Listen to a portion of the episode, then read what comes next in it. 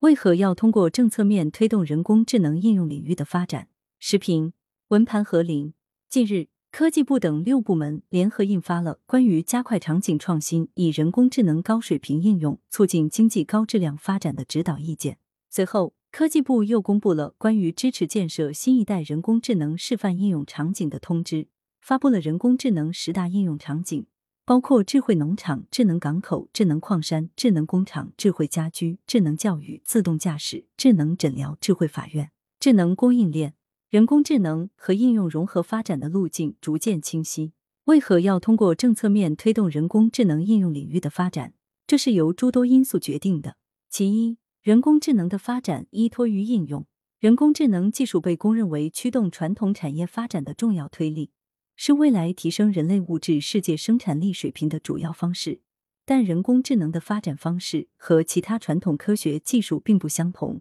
近二十年来，人工智能是依托于机器学习算法而普及。人工智能通过吃数据、通过算法进行数据训练的方式来提升智能水平。互联网和物联网虽然能够产生大量数据，但这些数据由于本身的异构性、复杂性，往往很难被特定人工智能所使用，所以。人工智能的发展是先有应用，然后通过应用回收数据，利用数据来训练人工智能，提升智能水平。人工智能的发展土壤本身就不在实验室，而在于实际的应用当中。可以说，没有实际应用，就无法推动人工智能技术水平的发展。其二，人工智能和实体产业结合，能够解决实体产业的难点痛点，并提供产业优化的数字化方案，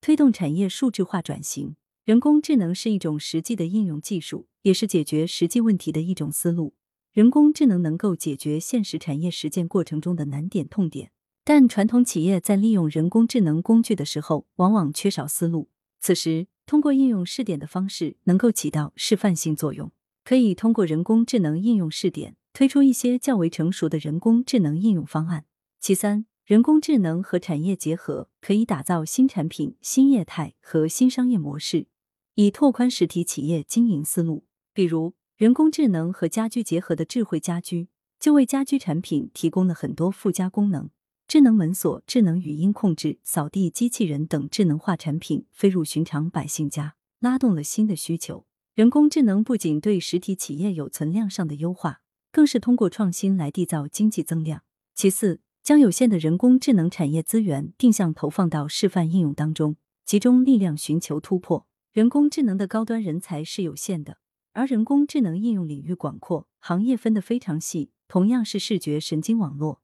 可以应用在自动驾驶，可以在工厂质检，也可以在管道运维，也可以在监控视频抓取，也可以结合 Master 技术实现虚拟应用。所以，应用试点也是为了防止资源过度分散，以集中的资源来形成几个整体化的人工智能应用集成。将人工智能企业的单点技术突破融合为整体解决方案，从而提升人工智能技术应用的实用性。其五，面向未来的人工智能发展生态，若人工智能实现应用，融入具体的场景当中，提升了人工智能的实际使用率，同时在人工智能应用过程中回收数据，以数据强化人工智能的智能水平，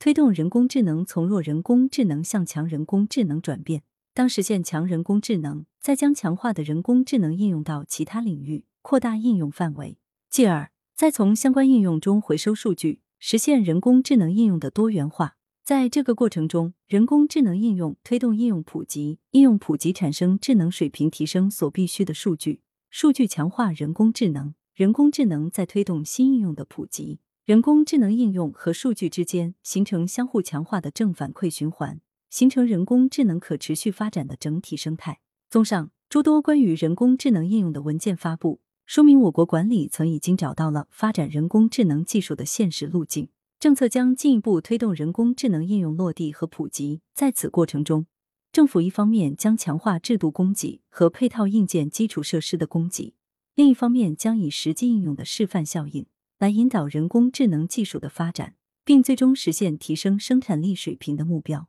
当然，人工智能的发展也离不开基础研究和基础设施。基础研究主要集中在算法层面。当前，在机器学习、深度学习理念下，新算法模型不断涌现，需要研发更加高效的算法来助推人工智能技术提升。基础设施主要体现在算力层面，当前东数西算、云网融合、双千兆等数字基建推进，都为我国人工智能应用普及奠定了坚实基础。作者是浙江大学国际联合商学院数字经济与金融创新研究中心联席主任、研究员，工信部信息通信经济专家委员会委员。来源：羊城晚报羊城派，责编：付明图，王俊杰，校对：赵丹丹。